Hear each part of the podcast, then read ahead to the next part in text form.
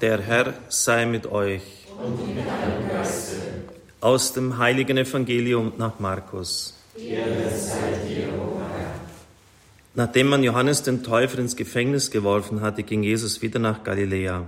Er verkündete das Evangelium Gottes und sprach, die Zeit ist erfüllt, das Reich Gottes ist nahe. Kehrt um und glaubt an das Evangelium. Als Jesus am See von Galiläa entlang ging, sah er Simon und Andreas, den Bruder des Simon, die auf dem See ihr Netz auswarfen. Sie waren nämlich Fischer. Da sagte er zu ihnen, Kommt her, folgt mir nach, ich werde euch zu Menschenfischern machen. Sogleich ließen sie ihre Netze liegen und folgten ihm. Als er ein Stück weiter ging, sah er Jakobus, den Sohn des Zebedeus, und seinen Bruder Johannes. Sie waren im Boot und richteten ihre Netze her. Sofort rief er sie und sie ließen ihren Vater Zebedeus mit seinen Tagelöhnen im Boot zurück und folgten Jesus nach. Evangelium unseres Herrn Jesus Christus. Lob sei dir, Christus.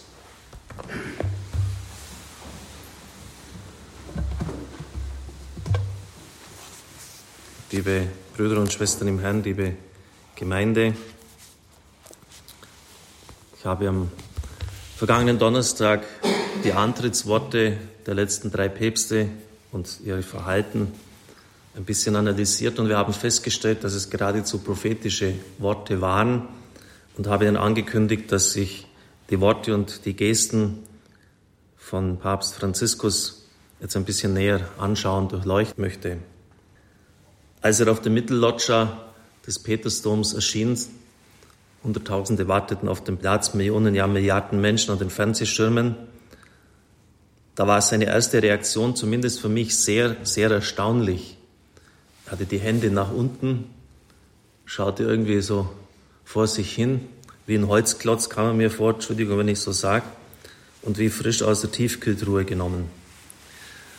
Er hat überhaupt nicht reagiert wie in, wie in Schockstarre und nach einer gefüllten Ewigkeit hat er dann so die Hände gehoben und kam ein Lächeln auf sein Gesicht. Und ich habe mir damals, ich sage es ganz ehrlich, gedacht, was ist denn mit dem los? Mach doch etwas, grüß doch die Leute. Selbst sein scheuer Vorgänger, der Gelehrte Josef Ratzinger, hat dann gelächelt und die Hände erhoben und hat gemerkt, dass es nicht so sein Stil jetzt derart im Rampenlicht zu stehen, aber wir haben ja dann gesehen, dass er sich sehr gut in sein Amt eingefunden hat und auch es ja auch gern dann umgegangen ist mit dem Applaus und dem Wohl der Menschen. Der erste Eindruck, sagt man, ist entscheidend. Und der war bei mir und bei manchen Mitbrüdern auch eher verhalten, wenn ich jetzt ehrlich bin. In seinem Buch, dem Interviewbuch Franziskus Mein Leben, mein Weg, Gespräche mit Jorge Mario Bergoglio, geht genau auf diese Situation ein, als er noch Kardinal war. Natürlich nicht, als er Papst wurde, aber auf ähnliche Situationen. Er schreibt, als ihn der apostolische Nuntius Ubaldo Calabresi zu sich rief, wir unterhielten uns dort am Flughafen. Es war der 13. Mai 1992. Er befragte mich zu mehreren ernsten Themen, und als das Flugzeug aus Mendoza bereits im Anflug war und die Passagiere gebeten wurden, sich am Gate einzufinden, der Nuntius wollte zu diesem Flugzeug, sagte er, ach, noch ein letztes. Sie sind zum Weihbischof von Buenos Aires ernannt worden. Und diese Ernennung wird am 20. veröffentlicht. So und nicht anders überbrachte er mir diese Nachricht. Also fast im Vorbeigehen, ach, das wollte ich ja nur auch noch ausrichten, nachdem Sie über verschiedene andere Dinge zuvor gesprochen hatten. Wie war Ihre Reaktion? Ja, wie war die Reaktion von Jorge Mario Bergoglio? Ich war erstarrt. Wenn ich so einen Schlag erhalte, positiv oder negativ, bin ich immer erstarrt. Meine erste Reaktion ist auch immer negativ. Haben Sie genauso reagiert, als Sie zum Coadjutor von Kardinal Carasino mit dem Recht zur Nachfolge ernannt wurden? Also wenn ein Coadjutor ernannt wird mit dem Recht zur Nachfolge, dann ist das oft fast schon wie eine Entmündigung des bestehenden Bischofs, wer dann schon zu lebt, also wenn er noch im Amt ist, zu Lebzeiten sowieso der Nachfolger bestimmt wird. Aber hier war es natürlich nicht so, sondern der Kardinal selber wollte es so. Da ich als Carasino in, von Rom einen Koadjutor erbat, er also selber darum gebeten, sein Generalvikar war, bat ich ihn darum, nicht in irgendeine Diözese geschickt zu werden, sondern als Weihbischof im Bereich von Buenos Aires bleiben zu dürfen. Ich bin von hier und anderswo kann ich nichts bewirken, erklärte ich ihm. Das muss er jetzt sicher anders sehen. Aber am 27. Mai 97 vormittags rief mich wieder Calabresi an und lädt mich zum Mittagessen ein.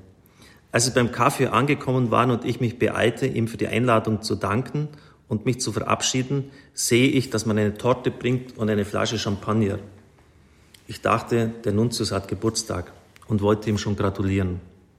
Aber die Überraschung stellte sich ein, als ich ihn fragte und er mit breitem Lächeln antwortete, nein, heute ist nicht mein Geburtstag. Sie sind der neue Bischof von Buenos Aires.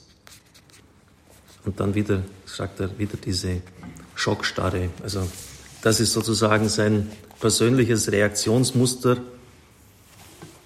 auf überraschende Nachrichten, positive wie negative. Das hat sich irgendwie in seinem Leben so und nicht anders entwickelt. Und jeder reagiert anders. Und bei ihm ist es eben dieses Erstarren. Und dann braucht er eine gewisse Zeit, sich aus diesem zu lösen. Später hat er ja dann ein völlig anderes Verhalten an den Tag gelegt, als man es jetzt am Anfang so vermuten hat können. Zum Beispiel beim Weltjugendtag sagte er über die Kirche, die Kirche ist wie eine Mutter, die mit ihren Kindern nicht nur über schriftliche Dokumente verkehren darf. Nähe ist wichtig. Umarmen, küssen, berühren, drücken muss sie ihre Söhne und Töchter. Das hat man von keinem Papst zuvor gehört. Auch das Wort Tenerezza, Zärtlichkeit, hat man in der bisherigen päpstlichen Verlautbarung eigentlich so gut wie nie gefunden. Auch Barmherzigkeit. Und dann natürlich auch sein Verhalten.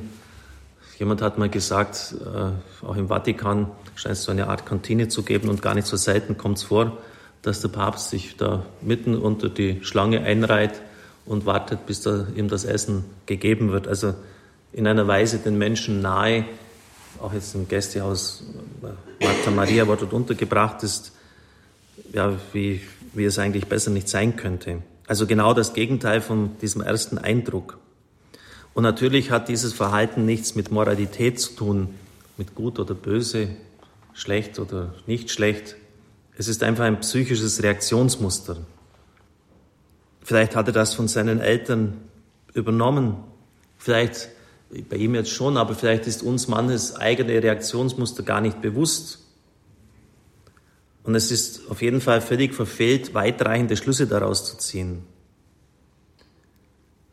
Und wie sehr ist es in unserem Leben so, dass wir oft Menschen nach Oberflächlichem beurteilen, nach kleinen Äußerlichkeiten, die mit ihrem wahren Wesen, ihrem Kern gar nichts zu tun haben. Es sind oft verschwindende Kleinigkeiten, die Art, wie jemand spricht, sich bewegt, wie er sich kleidet, irgendeine Marotte, die der andere hat. Vielleicht leidet er selbst darunter, aber er kommt halt nicht aus seiner Haut heraus. Und so kann es gar nicht selten passieren, dass wertvolle Menschen oft nach Nebensächlichkeiten abgeurteilt werden. Ich denke so an manche Vorstellungen, die bestimmte Bewerber für das Radio abgegeben haben, dann habe ich mir gedacht, ja, wie schaut denn der aus auf dem Foto? Das ist ja, wie kann man sich so ablichten lassen? Dann trifft man die Leute und stellt fest, das ist ja ein völliges Fehlurteil. Also oft so, so Nebensächlichkeiten, so, so, so Kleinigkeiten und schon steht das Urteil fest. Umgekehrt kann es auch sein, dass uns Personen mit zweifelhaftem Charakter sympathisch sind, weil sie halt ja auch irgendwelche Nebensächlichkeit bedienen liebe Brüder und Schwestern im Herrn, es geht mir nicht um Psychologie, wenn ich das sage, um gute Menschenkenntnis, sondern worum geht es, wenn ich Ihnen das jetzt darlege? Es besteht oft die Gefahr, dass wir den Willen Gottes nicht erkennen, daran vorbeigehen, wenn wir an oberflächlichen Dingen uns oft festmachen. Denken Sie an die Erwählung von David zum König. Der Prophet Samuel kommt zu Isai nach Bethlehem, der lässt der Reihe nach seine stattlichen Söhne vor ihn hintreten und keiner ist der erwählte König von Israel. Hast du nicht noch einen Sohn? Ja, den, den David. Ja, und wo ist er? Auf dem Feld bei den Schafen. Ja, hol ihn.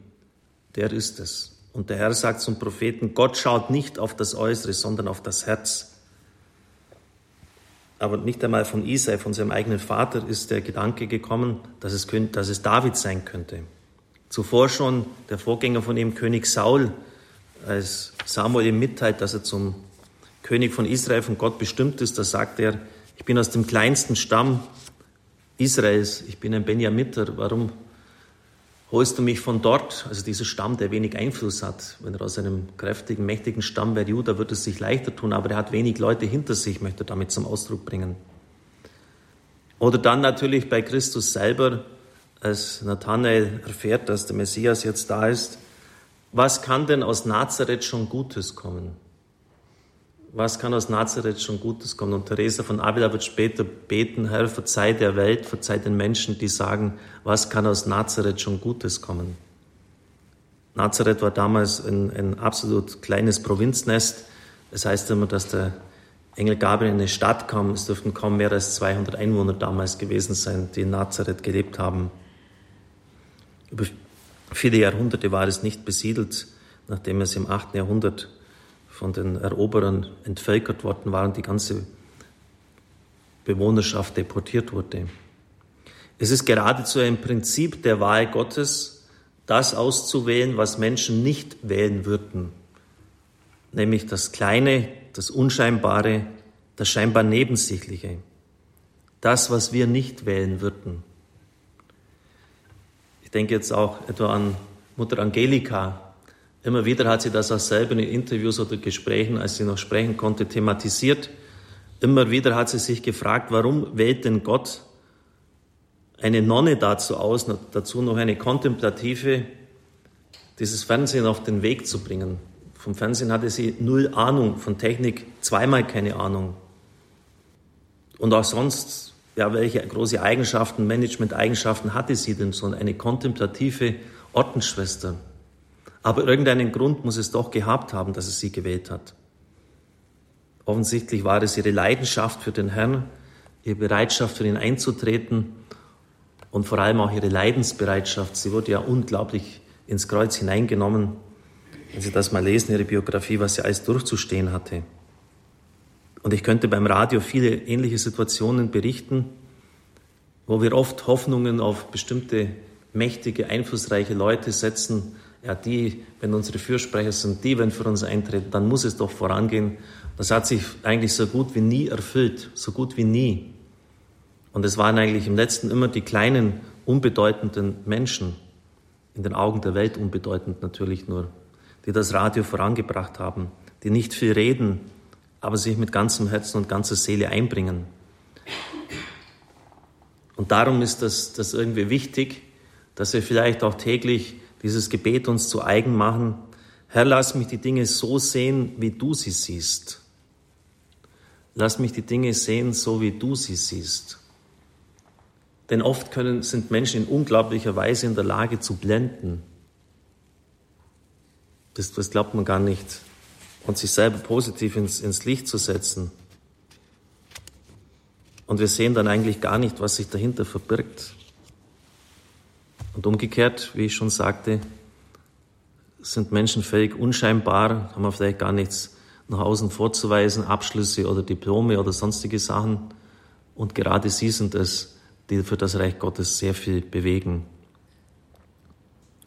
Und deshalb immer wieder auch so diese gesunde Vorsicht und diese Zurückhaltung im Urteil.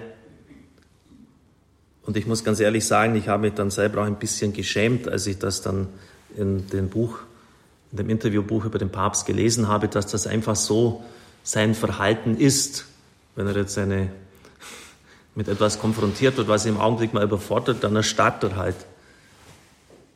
Und da läuft dann bei anderen dann schon, auch bei mir dann schon ein Film ab, der, meine Güte, jetzt, der wird ja noch, der wird jetzt noch scheuer und, und, und noch starrer, als man es jetzt dem, seinem Vorgänger vorausgesagt hatte. Und Sie sehen, wie falsch das ist.